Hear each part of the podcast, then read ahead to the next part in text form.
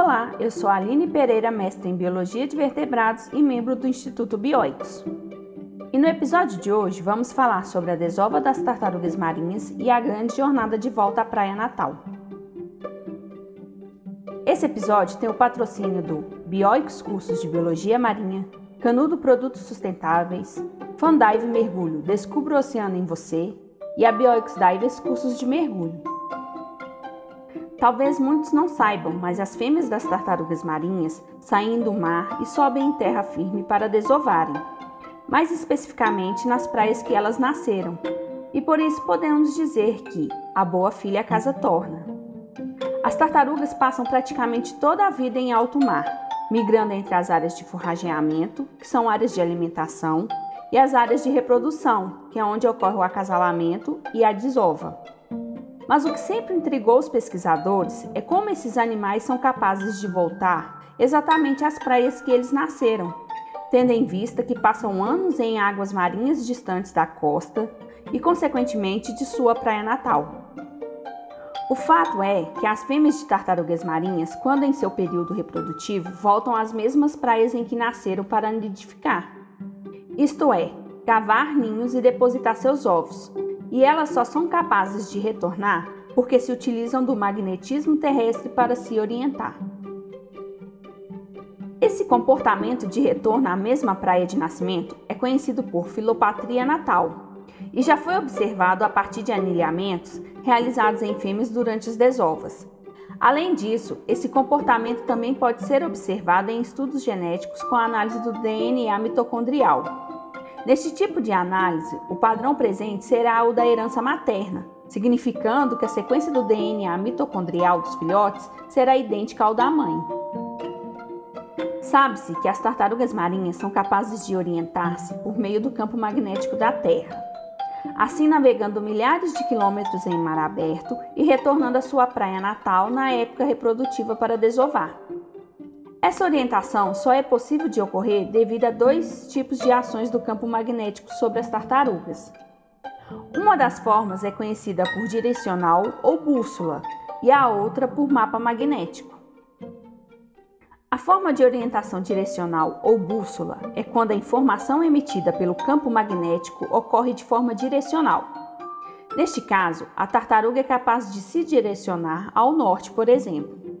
Já a outra forma é conhecida pela presença de um mapa magnético, no qual o animal é capaz de derivar informações da posição do campo da Terra, o que significa que a tartaruga consegue captar a posição do campo magnético terrestre para se mover em direção ao seu destino. Com isso, se a tartaruga seguir uma direção, ela irá usar a bússola magnética.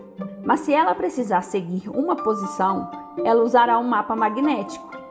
Essa percepção do campo magnético pelas tartarugas marinhas pode ter relação com a presença de partículas de magnetita, que nada mais são que bases minerais presentes em seus tecidos encefálicos.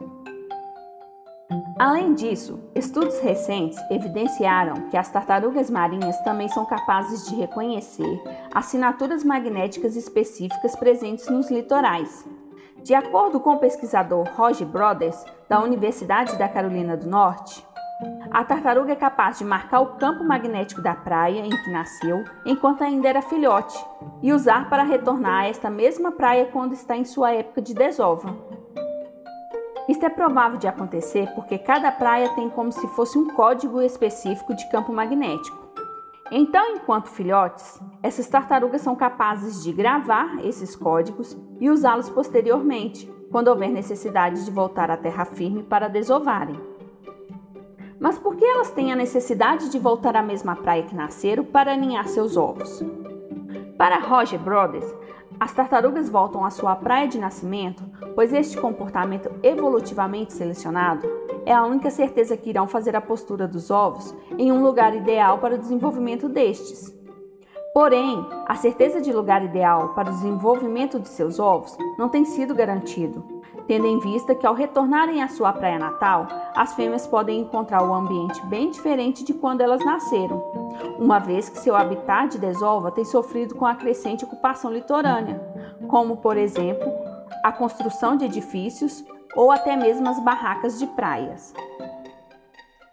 Diante de anos de estudos para buscar entender como as tartarugas marinhas seriam capazes de retornar às praias em que nasceram para depositarem seus ovos, elas se mostraram capazes de completar sua migração com sistemas de orientação bem aprimorados, utilizando como orientação o campo magnético da Terra e o reconhecimento de assinaturas magnéticas específicas à praia em que nasceram.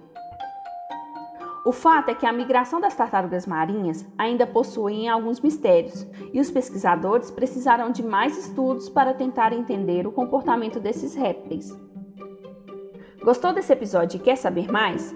Esse podcast foi baseado em um artigo publicado na nossa revista Biologia Marinha de Divulgação Científica do Instituto Bioicos, de autoria de Aline Pereira, Rafaela Duarte, Thaís Sempre Bom e Douglas Peiró e pode ser lido e baixado gratuitamente no nosso site bioix.org.br barra Revista Biologia Marinha. E lá você encontra os autores, a bibliografia, as referências e muitos outros artigos. E se você quiser ajudar nas atividades do Instituto, nós trabalhamos com uma vaquinha virtual. É só acessar o link na descrição desse episódio. É isso aí, pessoal. Aqui é a Aline, membro do Instituto Bioix, e até o próximo episódio.